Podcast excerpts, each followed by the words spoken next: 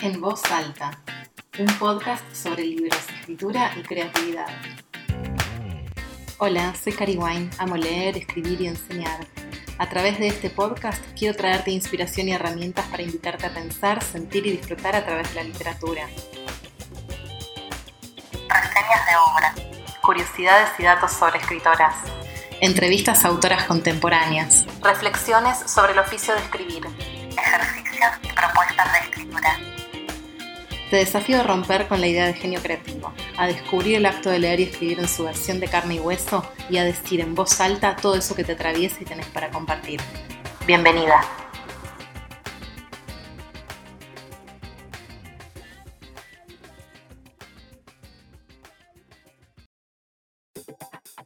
Episodio 20. Relaciones entre pintura y escritura. Entrevista con Mili Pochat.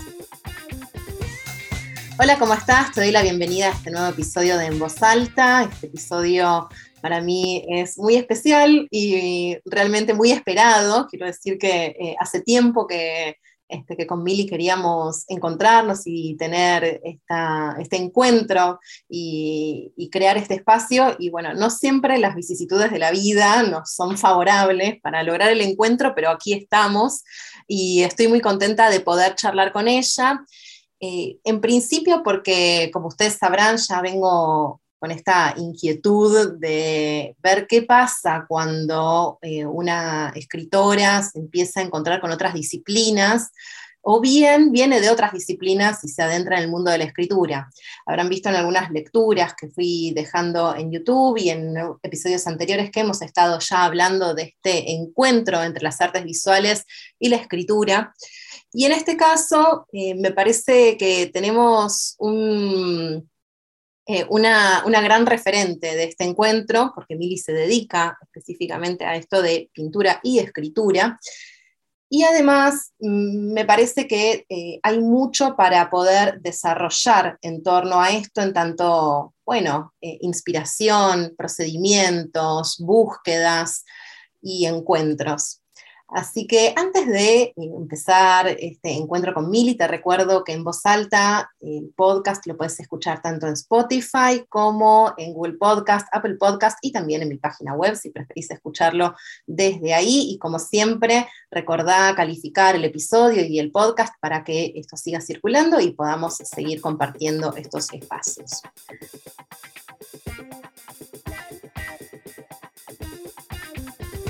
Ahora sí, Mili, hola, ¿cómo estás? Hola, ¿qué tal? Qué, alegría este encuentro, finalmente. Finalmente, lo hemos logrado. Lo hemos logrado, muchas gracias, Cari.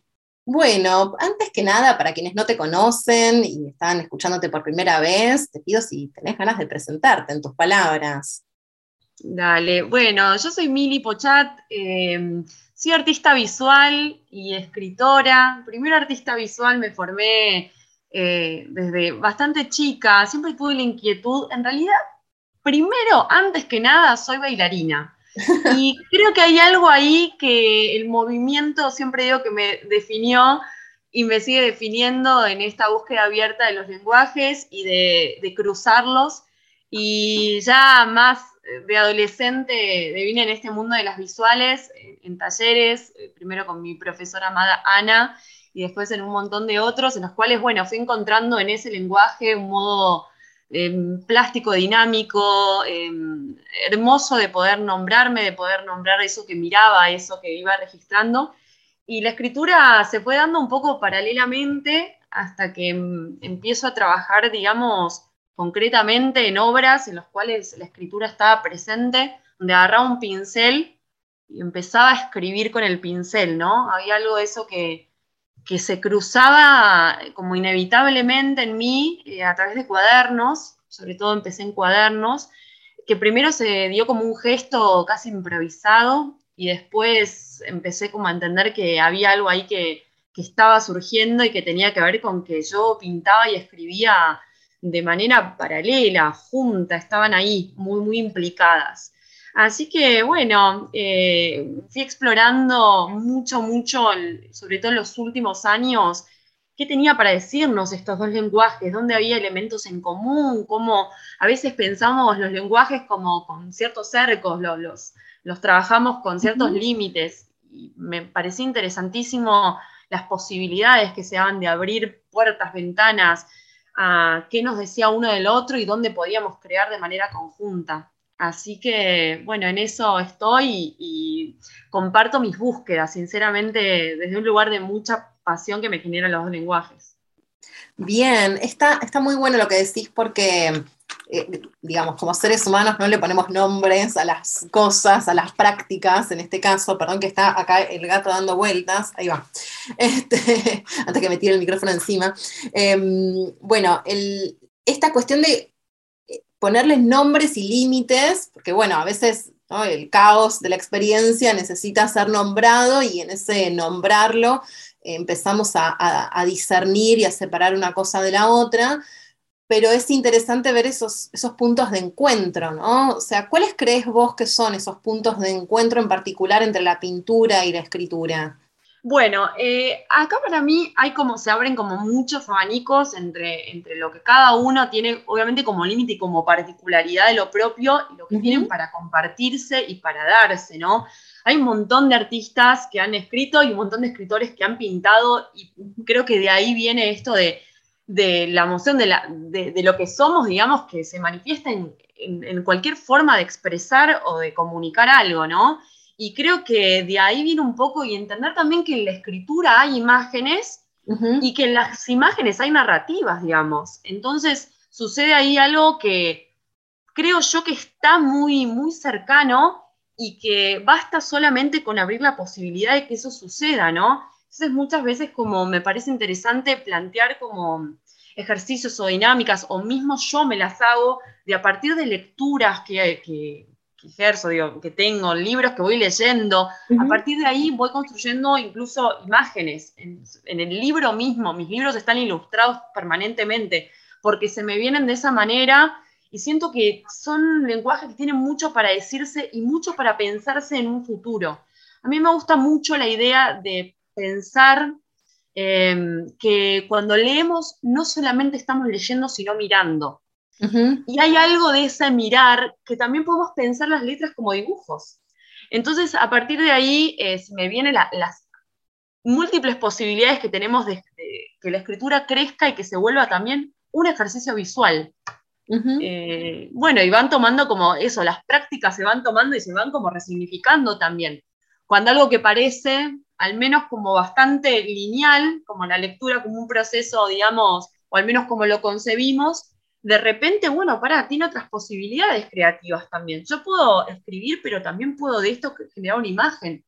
Entonces, eh, hay algo de ahí que se me empezó como a despertar desde un deseo genuino de que suceda y obviamente me, me interesaba mucho, en principio, por ejemplo, los libros ilustrados, establecer las relaciones que había entre las palabras y las imágenes por ejemplo, en los libros infantiles no es la misma relación que cuando leemos un poema donde hay ilustraciones o, no sé, vemos unas obras en donde el artista mismo decide poner texto en su obra, como, no sé, las pinturas o, las obras, no sé, de Luis Bourgeois, de Pombli, digamos, de un montón de artistas, León Ferrari, Vigo, donde el texto genera imagen, pero se lee, se mira, ¿dónde está? Bueno, un poco todo eso, ¿no? Bueno, está, está buenísimo. Primero que me, encanta porque te estoy escuchando y se me generan imágenes este, a medida que te escucho y pensaba en esta cuestión de, bueno, cómo también la palabra genera imagen. Eh, y, se me venía el caso de Virginia Woolf, que si bien no fue artista visual, su hermana sí, y tenía una inquietud muy grande respecto a el, tema de la imagen. Y ella decía esto de que escribir es pintar con palabras. Em, y en particular, bueno, en su, en su narrativa, la presencia de imágenes a través de descripciones detalladas y, como vos decías, también dinámicas, que nos invitan a un paseo eh, visual, está muy presente. Eh, y esto me lleva a, a preguntarte, ¿cómo crees vos que digamos, pueden enriquecerse mutuamente la palabra, ¿sí? la palabra escrita, la narrativa, ya sea narrativa o poesía, con la pintura y viceversa. O sea, ¿qué tiene la pintura para darle la narrativa y qué tiene la narrativa para darle la pintura? Para mí tiene algo como lo primero que parece bastante básico, que es el ejercicio del cuerpo cuando escribimos y cuando pintamos. Ahí está la bailarina también, con la presencia ahí, ahí va la bailarina, ahí el cuerpo, siempre presente. La otra vez decía, uy, no estoy haciendo nada de ejercicio, le contaba una amiga y me decía, vos pintás. Entonces hay algo del cuerpo puesto en eso que me pasa incluso con la escritura, ¿no? Donde decimos escribir, cómo, en su cuaderno, en compu, bueno. Em, pero me parece interesante de lo que sucede, que es algo que yo mm, sería muy eh, soberbia en nombrar, porque me parece que es algo tan hermoso que a cada uno le pase de manera particular, pero de lo que sucede en el gesto mismo de ese hacer. No el hacer como el resultado de si me gustó o no el dibujo o el trazo en pincel que hice, sino del proceso mismo del hacer, que tiene que ver con un cuerpo puesto en la práctica, ¿no? Y hay algo ahí que me parece, por ejemplo, para la escritura muy maravilloso de ver qué sucede cuando, por ejemplo, agarramos un pincel o un lápiz, qué pasa en ese ejercicio. Y eso se puede después repensar cuando escribimos. Hay algo de ese placer que genera, o a veces displacer también, incomodidad también, que es para mí muy vital después para cuando escribo. Em, de hecho, a mí muchas veces escribo de esto, de, qué me pasa cuando agarro un elemento, por ejemplo, plástico, como puede ser un pincel, una hoja, lo que sea, y, sucede, ¿no? Hay algo que me parece ahí muy, muy interesante como ejercicio, y a veces me pasa incluso como cuando hay ciertos bloqueos, o bueno, no, eso, no, no sé bien por dónde encarar determinadas cuestiones en uno o en otro lenguaje, estoy diciendo recurrir al otro, o sea, recurrir, eso lo hago muchísimo, a veces cuando quiero o estoy escribiendo determinado texto, y en un momento parte del proceso se genera un bloqueo o un, bueno, hoy no puedo continuarlo, me voy a la pintura, me voy ahí a la pintura, ¿qué sucede? Y despierta, despierta cosas que quizás no son linealmente correspondientes, o sea, no se corresponden linealmente, pero siempre me van a después como decantar, viste, como un embudo que decanta en algo que para mí la hace crecer. Claro, como que no necesariamente aparece la respuesta a cómo seguía esa historia o qué le pasaba al personaje, pero sí hay algo que se destaba en términos, en términos creativos, ¿no? En términos de, flujo creativo. Totalmente, y cómo nombrar, por ejemplo, me pasa mucho con el tema del digo, el lenguaje visual, ¿no? Más allá de la pintura, porque a veces el dibujo, a veces las técnicas combinadas, em, que a veces me generan modos de escribir nuevos también, eso porque puedo nombrar con, de otra forma determinadas cuestiones que veo. Creo que escribir tiene mucho que ver con el registro que, ¿no? de las cosas, o cómo registramos determinadas cuestiones. Y hay algo que el, lenguaje visual te permite hacer como un, ¿viste? una lupa eh, muy hermosa de ciertas cuestiones que no pasan. Viste que otras personas, bueno, pasan por el lado. El lenguaje visual viene a capturar, ¿viste? Determinadas escenas que en la escritura, bueno, es eso, ¿no? Se vuelven como para mí crecen, o sea, me parece que se vuelven más potentes determinadas escenas cuando tenemos las herramientas plásticas para mirarlas, los colores, las formas, etc. Absolutamente. Me quedo, me quedo con esto que decís, eh, dos cosas. Primero, el, tema del cuerpo, ¿no? Qué importante registrar lo que nos pasa en el cuerpo cuando estamos creando. Y sobre todo, creo yo que la escritura muchas veces se relaciona con algo muy mental o muy intelectual, y me parece que ahí hay, hay un peligro muy grande, que es justamente escindirse del cuerpo y de la experiencia. Y, y, esto me lleva al otro punto que me quedé de lo que decías recién, que es el observar, ¿no? Esto de, bueno, yo puedo mirar y, y, y correr la mirada y seguir de largo, o puedo detenerme a observar. Eh, y ahí creo que hay un punto muy, muy potente en común, en ese, en ese observar. Muchas, muchas escritoras han destacado eh, esta necesidad de detenerse a observar. Eh, Flannery O'Connor, por ejemplo, decía esto de que, eh, de que, bueno, que un escritor no tiene que avergonzarse de mirar y de quedarse observando y de quedarse mirando, porque esa, esa es su tarea. Y, bueno, claro, ahí, ahí se unen en, en, tanto procedimiento, ¿no? En tanto procedimiento creativo. Sí, Creo yo que es como en algún punto el acto más importante que las reúne, digamos, esto de, mirar, observar, registrar, ¿no? Como hay algo ahí.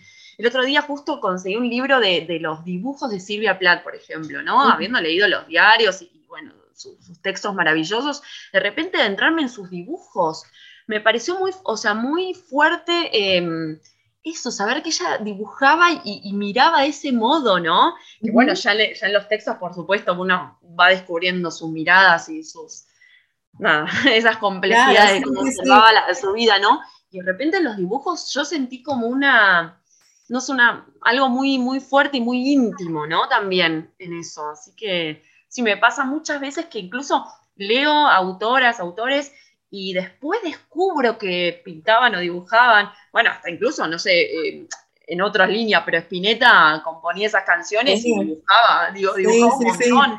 Un gran artista visual también, y digo, como de repente me, encuentro con un montón, algunos los conocemos y sabemos que han desarrollado eh, eh, sus obras en las dos líneas, pero en otros que de repente tienen ahí sus diarios de dibujos o me parece muy maravilloso. Me pasó hace poco con unos retratos de Patti Smith que tampoco los conocía y me encontré con ellos y fue como wow.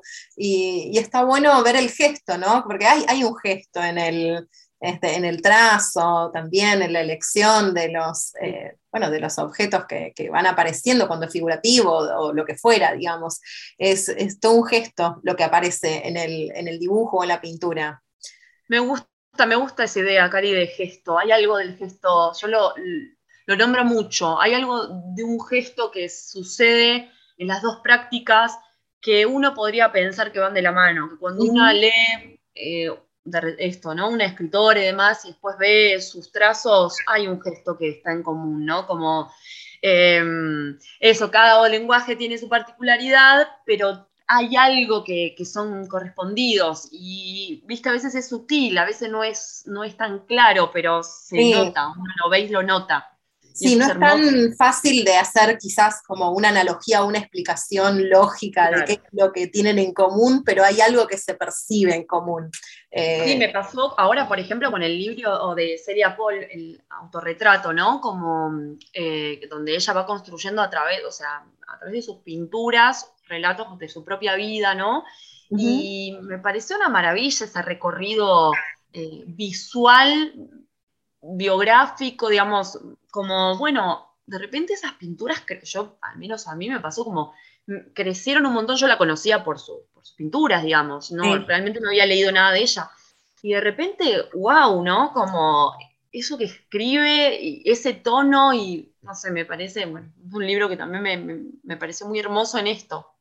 Sí, sí, sí. Todo esto me lleva a, otra cosa que te quería preguntar, porque vos a tus espacios de taller los llamás todo parte de una misma sensibilidad. Y me preguntaba, bueno, ¿a qué te referías con esa sensibilidad? O sea, ¿qué, sería esa sensibilidad eh, de la que partimos tanto para escribir como para pintar o incluso otras cosas, ¿no? Hacer cine, hacer música, lo que, qué sé yo, lo que cada cada quien eh, vaya combinando en sus, en sus haceres este, y, expresiones. Yo creo que tiene que ver un poco con esto que estamos hablando de un gesto común. Hay algo que siento que somos básicamente nosotros, o sea, esa sensibilidad, que es eso que somos, que traemos y que buscamos y que estamos, eso, permanentemente indagando cómo, hacia dónde y y demás, y le encontramos eso en la escritura, en las visuales, ni hablar en otros lenguajes. Me pasa mucho en los talleres que recibo muchas músicas, muchas eh, actrices, actores del teatro, digamos, como que sucede algo ahí, que, se, hay una búsqueda en común, ¿no? Esa es la que yo llamo la sensibilidad común, em, que me parece que es algo que es más allá después del lenguaje, de la forma que eso encuentre y que tiene que ver con esto que es, a veces no lo podemos nombrar, mirá, nosotros que trabajamos con las letras, que no lo podemos nombrar, pero que está ahí y que está como, que urge, ¿no? Como, bueno, y después le encontramos, sí, le encontré un color, le encontré una forma, le encontré una palabra, le encontré una, no sé, lo que sea, ¿no? Eh, pero, pero me parece que es algo que es más, más profundo y más grande y que está ahí, latente. ¿Crees que esta sensibilidad es de cada individuo o hay algo que se comparte en eso? Eso me parece re interesante y lo vengo pensando mucho. Eh, cuando yo nombro así el taller, lo pensaba como individual en cuanto a que cada uno tiene la suya y, la potencia de que, a un punto de, que surja, ¿no? De que suceda, de que esa sensibilidad de cada uno se muestre. Pero después, a lo largo del tiempo y de los talleres que nos permiten conectar con tantas personas tan, tan lindas y demás, me doy cuenta que hay un entramado también, ¿no? Hay un entramado y que es hermoso eh, ir dándonos cuenta que en realidad también hay una sensibilidad que es compartida y que crece un montón en ese compartir también. Y me parece maravilloso pensar eh, que ese todo ahora se convierte en un todo real de, vincular con un otro. Me parece eso muy, muy lindo de pensarlo. Y que, idea de sensibilidades que dialogan, ¿no? Eh, mm.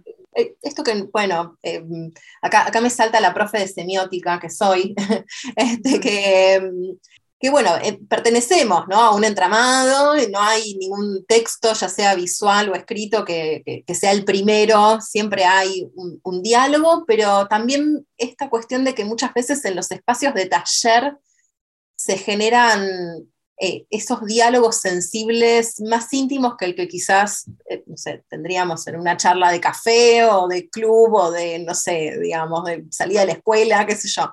Me parece que, ahí hay algo que se genera entre esas sensibilidades que es muy, muy interesante y cuando aparecen ya sea inquietudes comunes como también sensibilidades que, chocan o contrastan, eh, también es, interesante y es enriquecedor.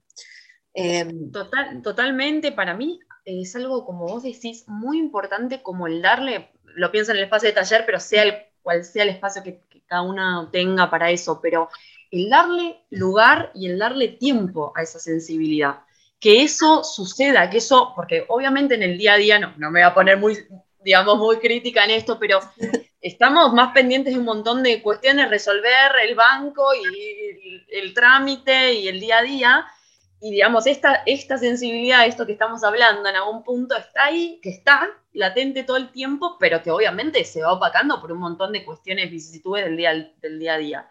Y de repente encontrar que hay un espacio en el cual esto puede suceder, que yo puedo nombrarla, puedo pintarla, puedo decir algo de ella y puedo sobre todo encontrarme a mí misma con esa sensibilidad, que es también una mirada, un espejo, ¿no? Digo, eh, que eso está ahí, es fuerte, es fuerte y me parece un acto de mucha, de mucha fuerza y de, mucha honestidad con uno mismo, ¿viste? Como, Sí, hay una valentía ahí en la expresión. Una valentía. Hay una valentía en la expresión. Más fácil tapar y seguir de largo, como decíamos recién, con la mirada y detenerse a observar.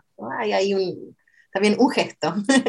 Sí, un gesto, hacerse cargo, ¿no? De esa sensibilidad que de repente, eso, encontramos, bueno, Cali vos también con los años de talleres, como, viste, una sensibilidad que vos decís, wow, viste, y de repente una persona que capaz que ves o, es más callada o, no, eso no se pronuncia tanto, pienso en eso, que de repente es increíble ese mundo y después empieza eso, se empieza a entramar y, ah, a mí me pasó esto y lo mismo, y se empieza a compartir y se empieza, eh, me gusta pensar también dinámicas compartidas a mí en los talleres, porque hay algo de eso que se construye también con, los demás, ¿no?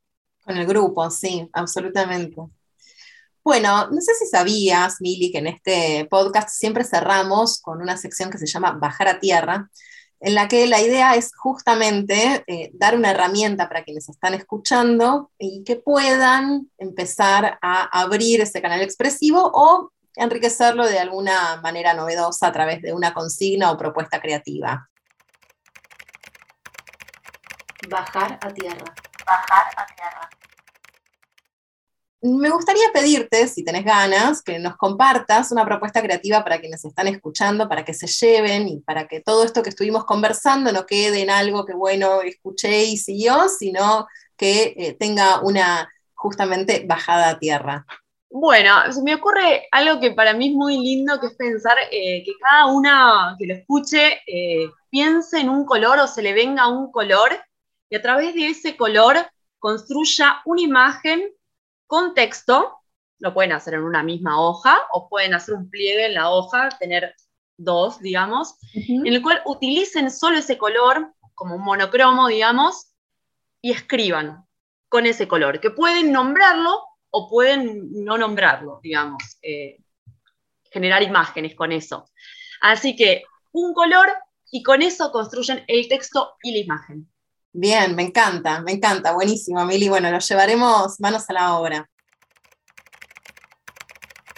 Bajar a tierra. Bajar a tierra. Te súper agradezco, Mili, por tu tiempo, por el espacio. Y mm, bueno, recuerden que vamos a estar eh, con Mili, va a estar dando un taller, un workshop de pintura y escritura. Así que cualquier cosa pueden buscar los enlaces acá alrededor, depende en qué plataforma estén escuchando. Y esperamos verlas ahí para poner un poco más en práctica esta cuestión de pintura y escritura. Y Mili, ¿dónde te pueden encontrar quienes quieran seguir tu trabajo? Y saber muchísimas, muchísimas, gracias, Cari. Sí, nos vemos pronto. bueno, en mi Instagram, que es Mili Poyat, ahí comparto también parte de estas búsquedas. Eh, y bueno, nos vemos pronto. Una alegría encontrarnos. Muchas gracias. Gracias a vos. Acá debajo o alrededor, al costado, donde sea que esté el enlace, les voy a dejar también para que puedan comunicarse conmigo cuando así lo gusten. Les mando un beso grande y nos escuchamos en el próximo episodio.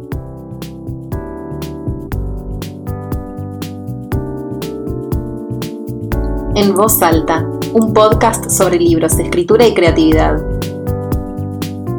Suscríbete para recibir el próximo episodio en tu casilla de email.